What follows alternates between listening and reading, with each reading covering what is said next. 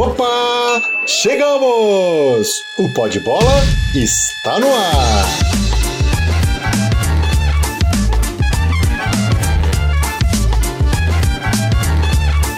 Muito bem, um grande abraço para você que se liga neste Pó de Bola, mais um episódio, mais um capítulo do Pó de Bola dentro do site oesportista.com. Seja muito bem-vindo. Ó, tá, escuta o tecladinho. Pim! Oesportista.com. Legal, bacana. Olha, mais uma semana importantíssima para os quatro grandes de São Paulo. A partir deste momento, destacados aqui neste nosso Pó de Bola. Vamos lá, ó, eu queria começar pelo Palmeiras, que neste sábado já tem um confronto duríssimo aí contra o Internacional, mas eu queria falar mais sobre esse confronto contra o CSA, né? Que bela trupicada do Palmeiras, né? Diga-se de passagem. Mas vou até defender o Felipão. Né? Muito se fala de que ah, o Palmeiras foi com o time reserva, menosprezou o CSA, mas não tem outra saída, não tem outra alternativa, é isso mesmo, né? O que a gente pode de repente lamentar é que o Palmeiras tem dois, três times aí, nitidamente já falados por nós ao longo de, da temporada, tem time para bater o CSA fora. O terceiro time do Palmeiras é o suficiente para ganhar do CSA. Acho que esse é o maior lamento, né, do Palmeiras é, nessa rodada do Campeonato Brasileiro. É, por que, que eu vou defender o Felipão? Porque ele fez o que tinha que ser feito, escalar um time alternativo e tal. Talvez a gente pode fazer uma cobrança é, no sentido de que o Palmeiras meio que é, foi de salto alto e acho até que isso pode ter acontecido, não dá para cravar, para frisar. Confesso que eu não vi o jogo, se alguém viu me conta aí, né? Porque não passou em nenhum lugar, eu vi uma movimentação no YouTube, Twitter, aí o pessoal aqui tem um link para ver o jogo, não, não fui atrás, não vi, também não, não ouvi no rádio, acompanhei no minuto a minuto dos portais convencionais aí, então não dá para ter uma, uma, noção muito grande de como foi o jogo, como o Palmeiras jogou, apenas é replicar aquilo que a gente ouviu, aquilo que a gente leu. Eu não gosto muito de fazer isso, gosto de, de, de assistir e poder comentar com, é, com a percepção que eu tive, mas enfim, o fato é que é, o, eu vi até gente cobrar, não, mas tem que levar a sério o Brasileirão, agora nessas rodadas iniciais aí, tem que levar o time completo, mas depois que perde, né? Ou melhor, empata. Ou tropeça, né? Porque foi um grande tropeço do Palmeiras, dá para ser encarado até como uma derrota aí pro, pro, pro CSA, por tudo que o Palmeiras representa, significa, o momento atual né, do time, do clube, não dá para aceitar realmente um, um, resultado que não uma vitória contra o, o CSA. É... Agora, a defesa do Felipão vai em, vai em cima disso. Ele fez o certo, né? Ele levou a última alternativa até por conta do, do desgaste muito grande. Se você pegar agora daqui para frente, né? É quarta e sábado, domingo, quarta, quinta ou sábado e domingo direto, direto até a Copa América. E isso é, cansa, isso desgasta. Então é, é cada vez mais comum acontecer é, nessa, nessa fasezinha até a Copa América outros clubes fazendo isso. Não só o Palmeiras, é, o Corinthians, o São Paulo. O Santos já faz um rodízio, né? O São Paulo ele já não, não espera muito desgastar. Ele, ele, encontrou um jeito diferente lá e tem, e tem feito isso, então sofre menos, eu imagino, né? Agora o Corinthians, por exemplo, ele sofre demais, porque tem só um time ali e alguns bons ajustes. Então ele tem sempre que ir com o principal. Ele não teve tempo de, de trabalhar um time B inteiro, né? Ele consegue colocar boas peças. Acho que, acho que até o Carilli esse ano tem boas opções aí, dá para ele investir um pouco mais num time alternativo do que o ano passado, por exemplo, né? Os treinadores que por lá passaram não tiveram. Mas acho que foi de forma correta. O Palmeiras entrou com, com, com o segundo time. Daqui a pouco tem é, agora tem o Internacional, que é jogo dificílimo, né? Você tem que escolher. Eu coloco um, um, alternativo contra o CSA ou contra o Internacional. Então essa escolha por si só já está resolvida, acho que todo mundo vai concordar. Põe contra o CSA, que tem uma chance maior de ganhar. Né? Acabou empatando, tudo bem, ok, faz parte. Tava no, no, no acho que não estava previsto, né? Mas dá para colocar na conta de, de que a aposta que você fez correria esse risco. E agora vai com o time completo contra o Internacional. Daqui a pouco tem Libertadores da América, Copa do Brasil, né? Tudo bem, Palmeiras pegou o São Paulo Correia, mas vai menosprezar o São Paulo Correia para você ver. Não dá, né? Tem que levar a sério o futebol brasileiro hoje ele é muito mais justo. É evidente que se tem um favorito e ele é o Palmeiras para esse confronto. Agora ele é muito mais difícil do que antigamente. Antigamente você pega, ah, pensa para correr, põe um time C aí que vai ganhar, vai passar tranquilo. Hoje em dia não é mais assim, né? Acho até que nesse confronto contra o Sampaio, o Palmeiras é muito favorito, enfim. É, pegou aí um, um, dos times mais fáceis dessa fase aí, mas ok. É, então o Palmeiras tem uma pegada grande aí nos próximos, é, nos próximos dias, nas próximas semanas, até o intervalo da Copa América, que esse. É, aí, aí sim a, o calendário vai ajudar os técnicos a ficarem um tempo com os seus, com os seus grupos, é, passar algumas situações de jogo, fazer alguns amistosos, algo sem pressão e tal. Então aí vai dar para a gente, para os treinadores, né, ganharem esse, esse combustível a mais aí. Ah, mas de cara, por hora acho que não dá para criticar ainda não, né? O Felipão já sofreu muitas críticas aí no primeiro semestre com a, com a perda do Campeonato Paulista. É, não, não achei justo, né? Até porque é, a gente sabe que é uma, uma, uma, competição duríssima aqui em São Paulo, que você joga contra uns adversários que vão jogar a vida contra você, porque sabe que você é favorito. Esse, é o, esse foi o Palmeiras no Campeonato Paulista e sofreu por isso. Né? Acho, e eu já falei isso, inclusive em outros episódios aqui do, do Pod Bola, é, são, são situações, são derrotas, são acontecimentos né, neste período do Palmeiras na hora certa, que certamente vão vai ensinar, né? É, eu, tenho, eu tenho absoluta certeza que o Felipão vai utilizar desses tropeços aí para mostrar para o time um caminho diferente no momento principal.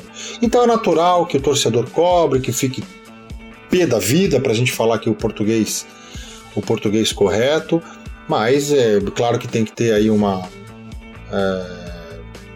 né, o pessoal tem que ter um equilíbrio aí também na cobrança. Eu acho que foram, de uma certa forma, exageradas aí as cobranças para cima é, do, da diretoria do Palmeiras, da Leila e tudo mais, algo que a gente viu na eliminação do Paulista. Mas eu acho que a coisa está controlada no Palmeiras. E pelo menos eu vejo assim, de fora, olhando, observando, sendo atento à situação ali, eu, eu percebo que a coisa está é, tá dentro do planejado, né? Dentro daqueles desvios que você percebe que pode ter no caminho, acho que está controlado. Então, com o Palmeiras é assim. Agora, vamos ter que esperar aí. Tem esse jogo contra o Internacional, um jogo duríssimo. Né? É, não tenho, confesso que eu não tenho aqui a, a precisão se, se, o Internacional vai, vai com o time principal ou não, porque também já tem na outra semana é, a a Copa do Brasil, né? Copa Internacional não está na Copa do Brasil, está na Copa do Brasil, então está na Copa do Brasil também, enfim. Mas é jogo, é jogo de briga de grandes aí, de bons times e que de repente pode se repetir pela Libertadores aí mais para frente, por que não? Então este o Palmeiras.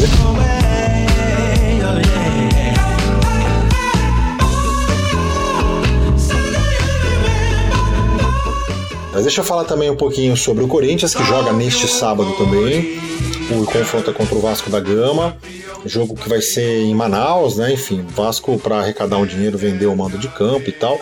E eu tava já praticamente de entrada no, no, Corinthians o que eu queria falar, né? É muito provável, eu tenho li algumas notícias hoje com relação ao treino. Manuel e Fagner já não jogam. Acho que são duas perdas consideráveis aí para um time que ainda está em construção, está em fase de ajuste, né? Diria que, que em fase de, de, de, de projeção, de definição, né? já não está mais naquele, ah, o que, que nós vamos fazer, começo de temporada, não, já passou, já conquistou até um título, inclusive. Então é hora da afirmação. É hora de você mostrar para o seu, pro seu público, para os seus torcedores e até mesmo para os seus adversários o qual que é o caminho que você vai trilhar. Esse é o momento chave para o Corinthians. Então é claro que é, o time sofreu um desgaste muito grande nos últimos jogos. Vale lembrar aí tem as decisões contra o São Paulo que não foram fáceis, né? As decisões eu digo por causa dos dois jogos, tanto no Morumbi quanto na Arena Corinthians.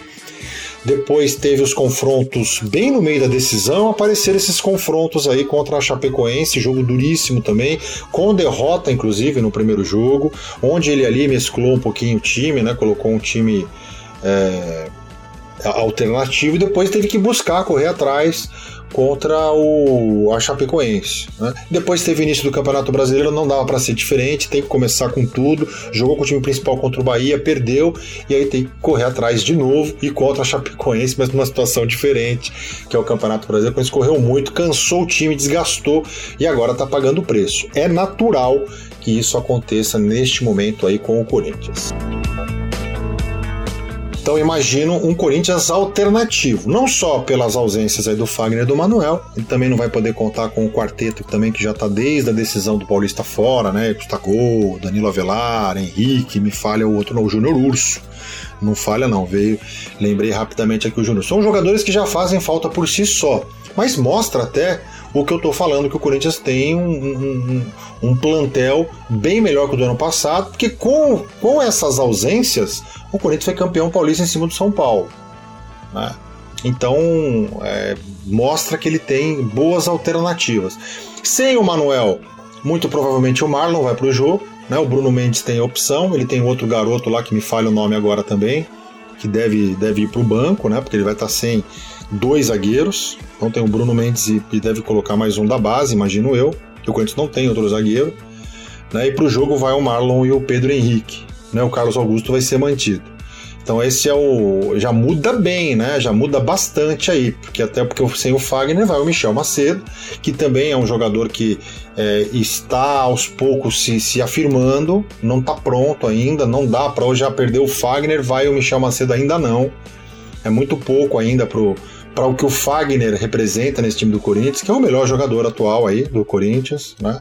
Então o Michel Macedo está bem atrás, mas ele está nessa fase de afirmação também, tá? Progredindo junto com, com os outros colegas aí. E no setor de meio de campo, acho que o Ralf deve jogar. Ele tem a opção do Ramiro, é, que, que, vem jogando também. Um pouquinho mais para frente ali, eu acho até que ele vai poupar um pouquinho o Sornossa, vai dar uma chance para o Jadson, né? É, aí você tem vários jogadores que você pode mexer ali. É, você pode, ó, o Bocelli tá um pouquinho cansado, dá para colocar o Wagner Love lá na frente. Você abre Pedrinho, tem Matheus Vital, Cleison, tem boas opções. Tem o André Luiz, né, tem o Mosquito, tem o Janderson que estreou no time agora é, contra a Chapecoense. Então ele tem algumas opções ali que não vai fazer o time cair o nível, não. Da, da, do meio para frente pode perder um pouquinho, pode sentir a falta de um entrosamento, algumas jogadas é, podem não sair conforme o programado, o planejado, o que se espera, porque vai faltar um pouquinho de entrosamento, é natural. Né? Um time que ainda não está pronto, um time principal que não está pronto para a temporada, quiçá os, um time alternativo do meio para frente. Mas com essa perspectiva né, de, de montagem, de, de, de, de elenco, certamente ele vai manter ali a sua, a sua postura tática. Não, não vejo o Carilho, acho que ele é um é, é, ele é um cara bem ele vai seguir o, o, que ele descobriu, o que ele idealizou ali no começo da temporada, que a gente falava muito, ah, ele, não, ele mesmo falava, né?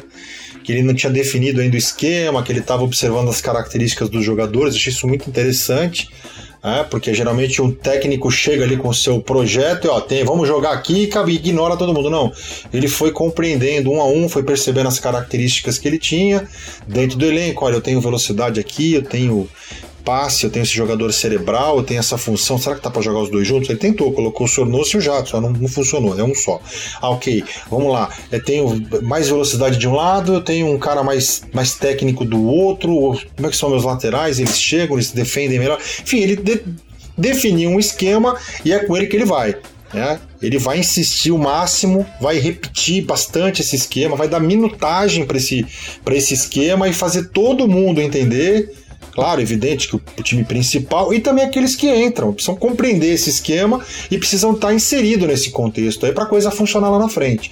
A partir daí, quando ele perceber que o time inteiro compreendeu essa filosofia é, tática, vamos dizer assim, aí eu imagino que ele pode começar a fazer algumas variações de esquemas pensando em situações de jogo contra determinados adversários, né? seja em casa, fora de casa, é mata-mata, não é, é pontos corridos, enfim. Aí ele começa a deixar um time mais robusto, né? porque ele tem peças para isso é, e o torcedor corintiano vai ter que entender que de repente esse não é um ano de conquistas, né? Este é um ano de é, afirmação.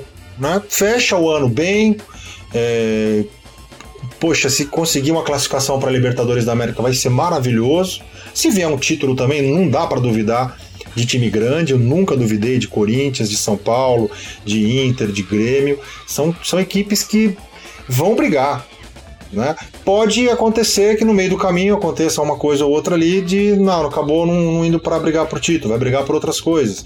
Até mesmo uma briga contra o rebaixamento, é possível. Né? Dos clubes grandes dá para se esperar tudo, porque a, a pólvora lá dentro ela, ela tem uma, uma, força de explosão muito grande, ou para o bem ou para o mal também, né? infelizmente. Então, é o ano de afirmação para o Corinthians. Aí o ano que vem mantido essa estrutura de pensamento, essa filosofia, é, esse casamento que por enquanto está me parecendo muito legal, diretoria com a comissão técnica e mais algumas melhoras pontuais no elenco, até com a previsão ou provisão, como vocês preferirem, de um orçamento melhor por causa de uma Libertadores da América e tal, dá para fazer um time bem melhor para o ano que vem. Então, torcedor corintiano, minha opinião, você pode não concordar comigo, mas é um time que, se continuar, tá dando esse passo, tá subindo primeiro esse degrau aqui esse ano para o ano que vem vir muito melhor.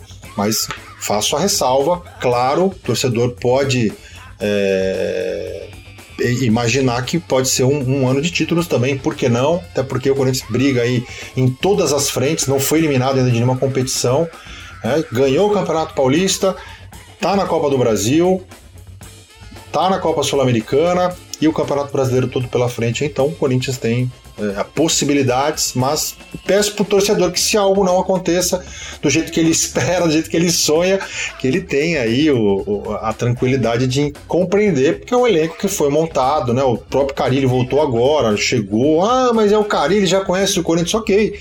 Mas ele demorou até para definir um esquema tático, quer dizer, ele não conhecia mais os jogadores que estavam lá. Conhece, vai, sei lá, 40, 50% do elenco, né? Mas para um, uma disputa aí com essa força que tem o Campeonato Brasileiro, essa alta rotação, é muito pouco, você precisa de muito de um conhecimento muito maior do elenco.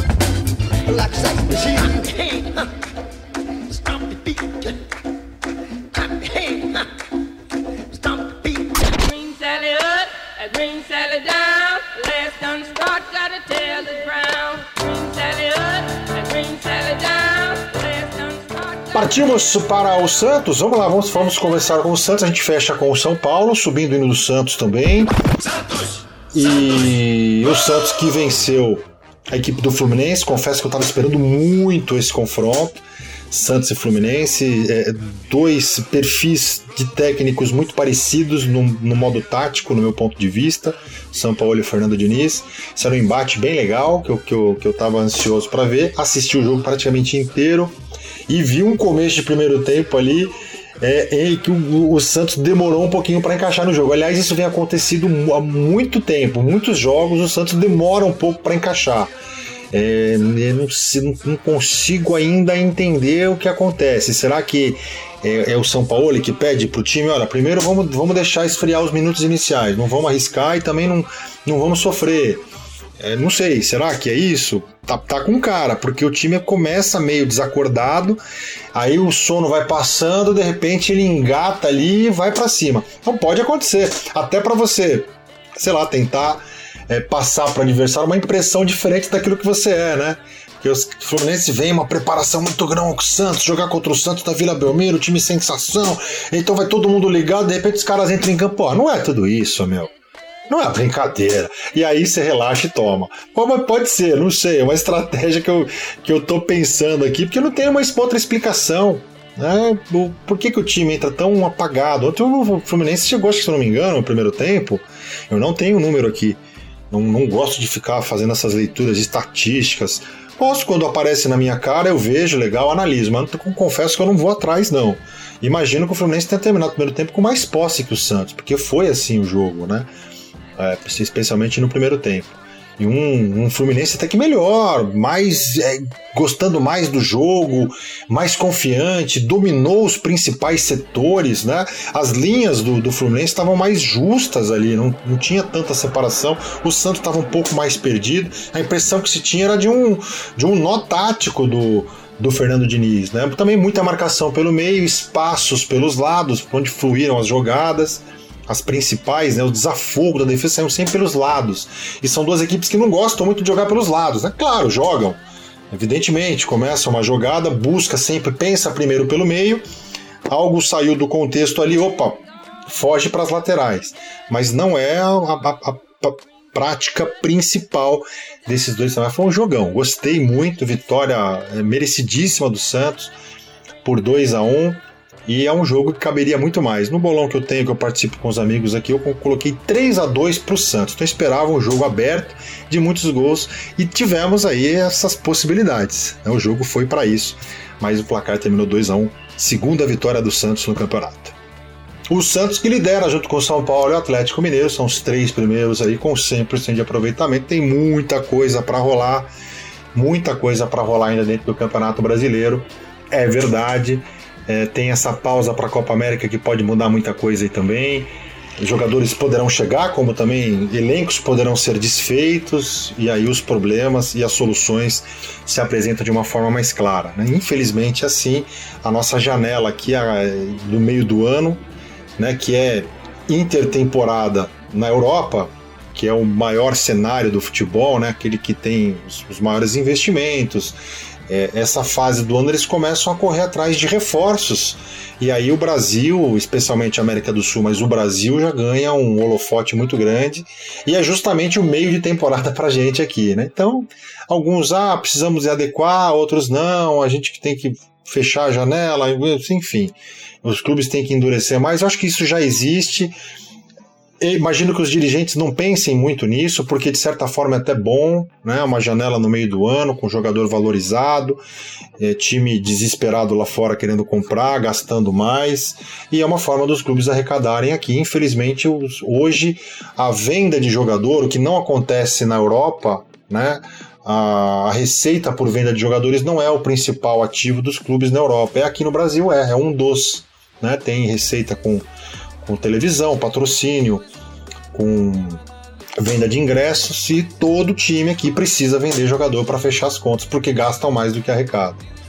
Então, é, essa é uma, uma conta que é difícil, é, é compreensível, não dá para a gente criticar, porque senão a gente fica aqui, não tá lá dentro, não tá sentado na mesa da presidência com as contas todas abertas lá, das necessidades que se tem do dia a dia, olhando também o louco ali do seu, do seu adversário, do seu rival fazendo, e você não pode ficar atrás, precisa abrir o bolso também, precisa correr risco, e isso acontece também com muita frequência, e aí a gente fica aqui só cornetando, ah, não tem que vender, não tem que vender, mas é, é o futebol, eu sou é, um, um cara um pensamento liberal, gosto disso, no, que os clubes tenham essa liberdade para eles poderem fazer e eles que assumam com as responsabilidades.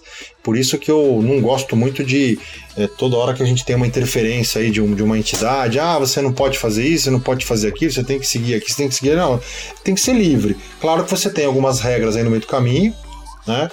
Que, que, precisam ser é, minimamente, vou usar essa palavra, minimamente guardadas né? Mas tem que dar liberdade para os clubes voarem aí, cada um faz o que bem entende e que depois eles se, se responsabilizem por isso. Se fizer uma, uma besteira muito grande, que pague lá na frente. E também, se fizer uma coisa muito boa, vai colher esse fruto lá também.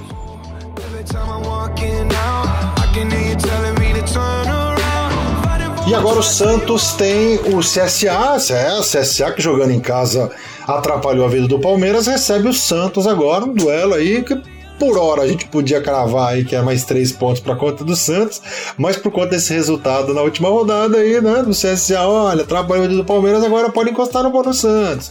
E é, a gente vai ficar lembrando de tudo um pouco aí, né? Pode ser também. Mas é evidente que o Santos é favorito para esse confronto. O São Paulo tem o, tem o time, tem o elenco na mão.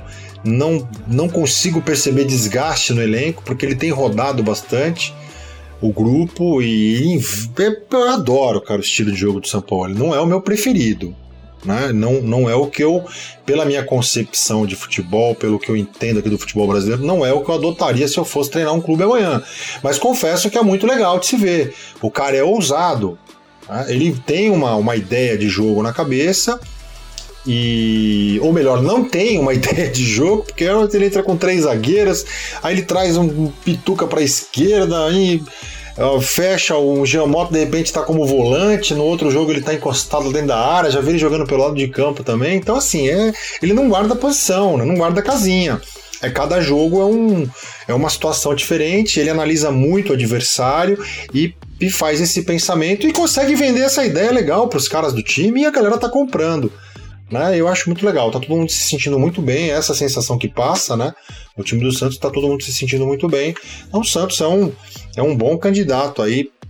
Eu, não, eu já falei em outros episódios aí, né? Eu não gosto de falar ainda briga por título, ainda não dá pra gente cravar aqueles dois, três, quatro que vão brigar. O Santos, nesse primeiro momento, desponta, sim, mas pode acontecer muita coisa aí e cair. Mas é certo que o Santos vai brigar por uma vaga na Libertadores da América, a isso eu não tenho dúvidas, não. Eu tenho eu tenho certeza que o Santos vai estar tá, vai tá forte aí é, nessa temporada. E, mas vamos lá, eu, eu sou bem, costumo ficar bem quietinho, esperando um pouco mais, a gente analisa mais o momento, evita fazer futurologia, porque no futebol brasileiro não dá para fazer esse tipo de previsão, não. Pensar a longo prazo aqui com os times, com essas administrações, com esse formato que a gente tem de administração dos times aqui, eu não consigo fazer nenhuma futurologia.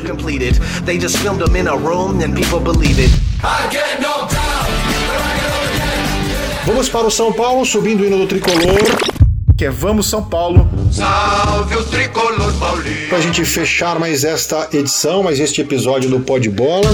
São Paulo que é o líder do campeonato, ó, segue o líder do Campeonato Brasileiro. És o primeiro. Tu és forte, tu és grande, desde os grandes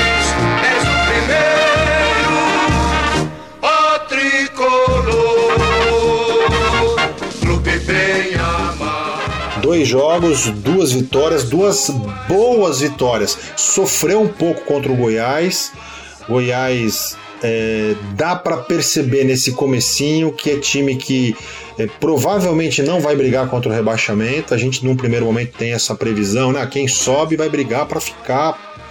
É claro que a briga vai ser para não cair, mas me parece que vai que vai escapar rápido dessa situação e não vai sofrer não, vai ficar no meio de tabela aí durante o, o campeonato e não vai acabar não brigando para não cair. E vai ser o objetivo vai ser atingido, né? Porque o objetivo é esse, é permanecer na primeira divisão neste primeiro momento, é, no caso do, do, do, Goiás. Então, há de se, de se destacar essa boa vitória de São Paulo fora de casa é, construída aí a, com, a, com, a, abertura do placar, né, em 2 a 0 Aí o time relaxou bastante, ficou tranquilo, começou a pensar mais, correr menos, deu um pouquinho da bola para o adversário. Isso é importante, né, porque você joga sempre com a posse de bola, com o time enfiado, o campo fica grande.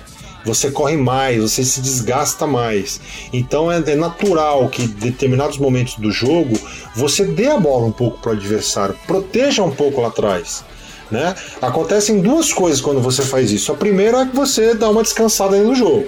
Não dá para ficar nesse ritmo violento que é o, o zagueiro é, no, na, na, no meio da, da, do seu campo e o atacante enfiado lá na outra ponta. Então o campo fica muito grande, é muita correria. A bola fica circulando, você não tem paz, principalmente jogando fora de casa, onde o adversário se sente ali desconfortável sem a bola. O torcedor acaba cobrando bastante. Então é cansa muito. Esse é o primeiro ponto, você dá uma descansada. E o segundo é que você dá uma treinada na sua defesa também, porque você não vai conseguir passar o campeonato inteiro atacando. Né? Você precisa também ter uma coordenação defensiva que você só adquire jogando, com minutos de jogo. Então, passa um jogo aqui, você tem alguns problemas, você corrige e tal, e, e, e como que você como é que você identifica isso? Com o jogo, jogando. Então, quando você também volta um pouquinho da bola para o seu adversário, você dá uma treinada ali também. Você faz a sua, a sua linha defensiva conversar, o pessoal interagir, se entrosar. Isso é importante também, porque você vai pegar uma hora um Flamengo no Maracanã, um Palmeiras no Allianz Parque, um Inter lá no, no Beira Rio. Você vai fazer jogos difíceis também, com adversários que vão propor jogo e que você vai tá, ter que estar tá bem treinadinho também lá atrás. Então, se você é um time que só tá jogando para frente, a hora que você precisa se defender, não sabe nem o que faz. As linhas não se conversam, aí toma um gol, bagunça tudo, porque um tá falando uma língua, outro outro, e aí a coisa desanda, aí uma derrota. Se vier é, no momento errado, Não é que não tem momento, vai, não sei se tem momento para derrota, mas se ela vier e você não, não conseguir compreendê-la, você começar a querer buscar culpado, e, e aí você vira uma crise, você acaba é, se complicando para frente, né? Algo que pode ser controlado, você tá se complicando com ele. Então, assim, o futebol tem de tudo, né? A gente quer, como, como é, torcedor, como é, telespectador, você quer ver o time pô, jogando, tocando bola, fazendo bonito, dando chapéu, metendo para frente e tal. Mas não é, o futebol ele é, ele é complexo, né? Ele é muito dinâmico, ele tem ele tem várias situações de jogo, ele, ele é complexo, essa é a grande palavra, ele é complexo, não é fácil. Ele não é simples, ah, vamos lá, vamos fazer assim, assado e acabou, e tá resolvido. Se fosse assim, todo mundo era campeão todo ano e acabou, e não é.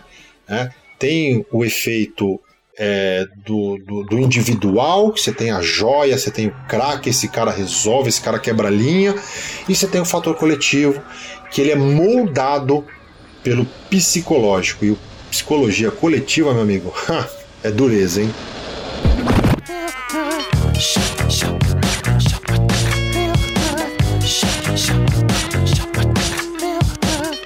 E o tricolor tem o Flamengo no Morumbi, um Flamengo que vem em crise, hein? Em crise. Olha, chance, chance maiúscula para o São Paulo engatar a terceira vitória consecutiva e ganhar mais moral ainda, porque é um adversário muito bom o Flamengo.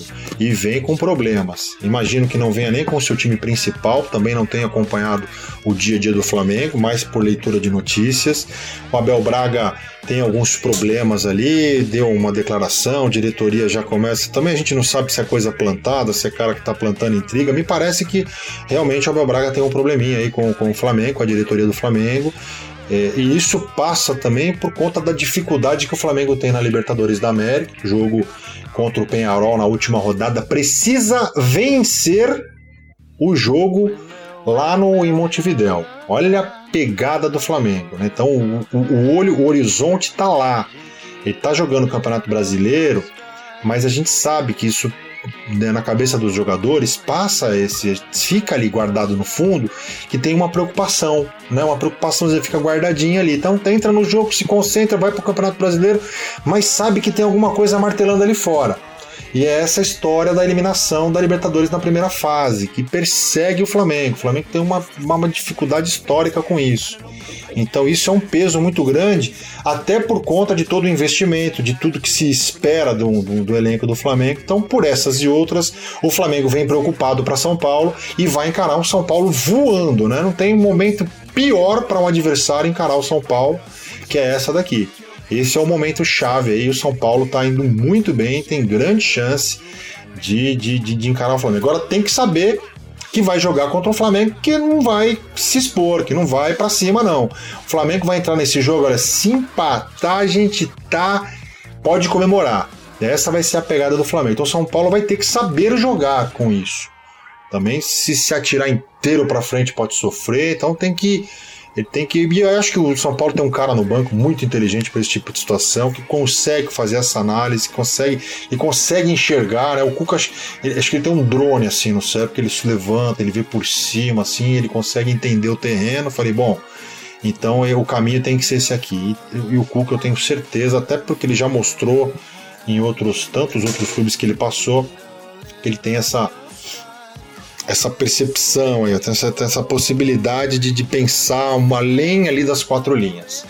Então São Paulo, me arrisco a dizer que São Paulo, que é o favorito, é, me arrisco a dizer que São Paulo deve vencer esse jogo contra o Flamengo e disparar na frente do Campeonato Brasileiro. Muito bom momento, legal para São Paulo e até para a gente falar um pouquinho sobre os jogadores.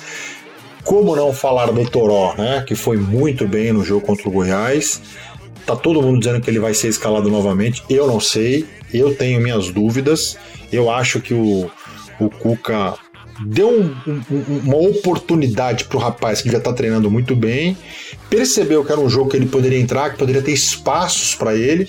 É um jogo fora de casa. Ele abriu mão de um cara de criação, do cara que faz a bola circular, que é o Igor Gomes, para colocar um cara que de velocidade de condução de bola então essa foi a percepção. Não sei se contra o Flamengo, nessa atual situação, seja um jogo pro Toró.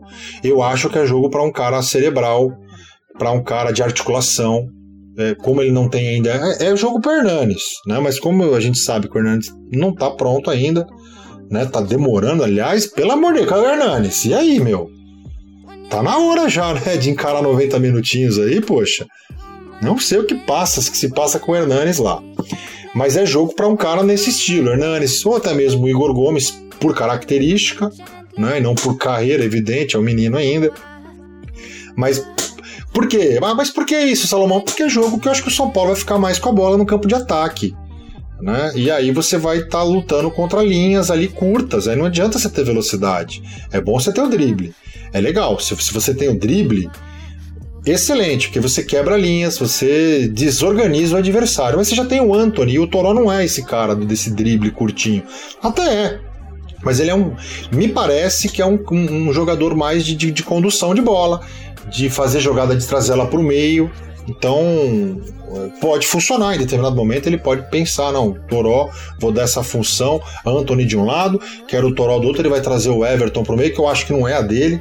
Everton é jogador de ponta, é jogador para prender bola no lado de campo. Esse é o estilo do Everton. Isso, isso hoje, né? Que ele tá sem velocidade, que ele tá voltando de contusão, não tá 100% o Everton ainda. Aí, mas ele tem muita qualidade técnica, mas o que, ele, o, que, o que o trouxe ao São Paulo, que era aquela velocidade pelas pontas, ele não tá conseguindo. Né? Que ele tá sem essa velocidade, tá com, com alguma limitação ainda aí. É, mas não gosto muito dele pelo meio, né? Porque no meio você recebe a bola, você tem que pensar no jogo, você tem que ser, você tem que ser um, um, um cara mais cerebral. Ah, quando toca uma bola com a intensidade, com a força, você manda uma informaçãozinha junto com a bola ali. Ó. O cara que recebe, ele, ele recebe a bola numa direção, num, num peso, numa velocidade que ele já automaticamente ele já sabe o que, que ele precisa fazer para dar sequência na jogada. Esse é o cara que é formado é, durante toda a vida. Você não faz o cara, ah, você é ponta, você é centroavante, vem cá jogar de 10. É raríssimo esses casos. Né? O contrário já acontece bastante. Mas esse, esse jogador, ele, ele, é, na verdade, é um dom que o cara tem, que vem desde lá da base e joga sempre nessa função Messi da vida, tô dizendo, né? A gente tem vários aí, eu tô indo pro, por exemplo, Mora aí, né? O cara mais em evidência do futebol mundial. Mas é assim, é o cara que pensa, que, que acelera quando tem que acelerar, que toca de lado quando tem que tocar e manda sempre com passe, ele manda uma informaçãozinha na bola ali, ó. Então esse é o tipo de jogador que o São Paulo vai precisar nesse jogo contra o Flamengo, até porque eu vejo um Flamengo que vai vir mais pensando no empate, ou seja, virar fechado aí. Mas é jogo, sem dúvida nenhuma, pro, pro, pro São Paulo é, conseguir os três pontos.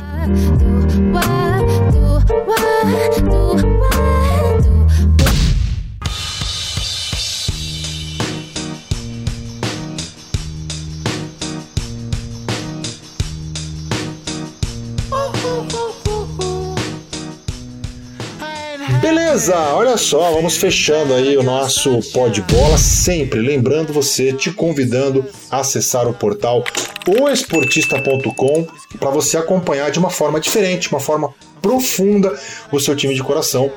E no atual momento a gente fala dos quatro grandes de São Paulo: Corinthians, São Paulo, Palmeiras e Santos. É bem legal, eu curto muito, passo praticamente o dia, dia todo lendo as crônicas, as matérias dentro do esportista.com, é muito legal e eu tenho certeza que você vai gostar também. Você pode fazer uma assinatura, você tem aí 10 dias para você conhecer o site e eu tenho certeza que se você se cadastrar e pegar esses 10 dias, antes de dar os 10 dias, você já vai querer fazer o seu pagamento mensal, aí, a sua contribuição mensal. E aí você vai ter acesso a todo o conteúdo do, do, do portal sem propaganda. Tá legal? É um, um projeto, um, um, um site que é mantido pelos assinantes então isso é muito legal, uma leitura limpinha, lisinha aí, tá certo? E claro, preciso dar um recadinho também dos podcasts direcionados aos clubes da casa, né? O Poderoso Pod com o Rafa Prado, muito legal. Essa semana conversou aí com um grande amigo meu, um parceirão aí da Crônica Esportiva, Napoleão de Almeida. Vale a pena você conferir tá legal? Já está disponível em todas as plataformas do, do podcast. Valeu? Tem também o Voz Tricolor com o Rogério Barolo. Meu Deus, no pique, lembra do Barolo? É, tá com a gente aqui, rapaz. É, cuida do São Paulo, fala muito bem, o fino com o São Paulo, hein? O Rogério Barolo. Tem o podcast com o Leandro Boldaquian, também muito legal, os podcasts do, do Boldaquian.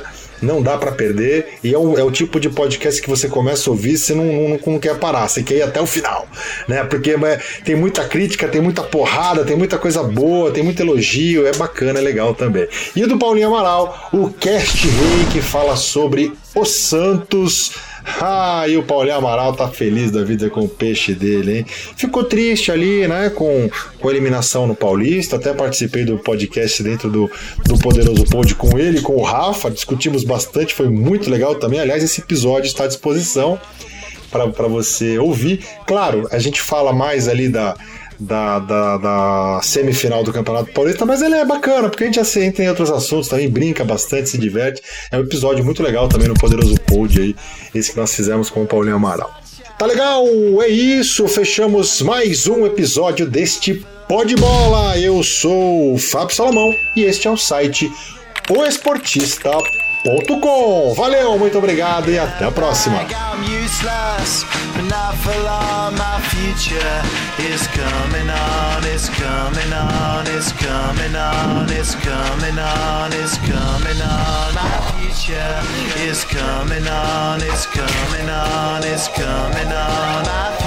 Esse podcast é um oferecimento de O Esportista e foi editado por Valder Souza e Rafael Prado.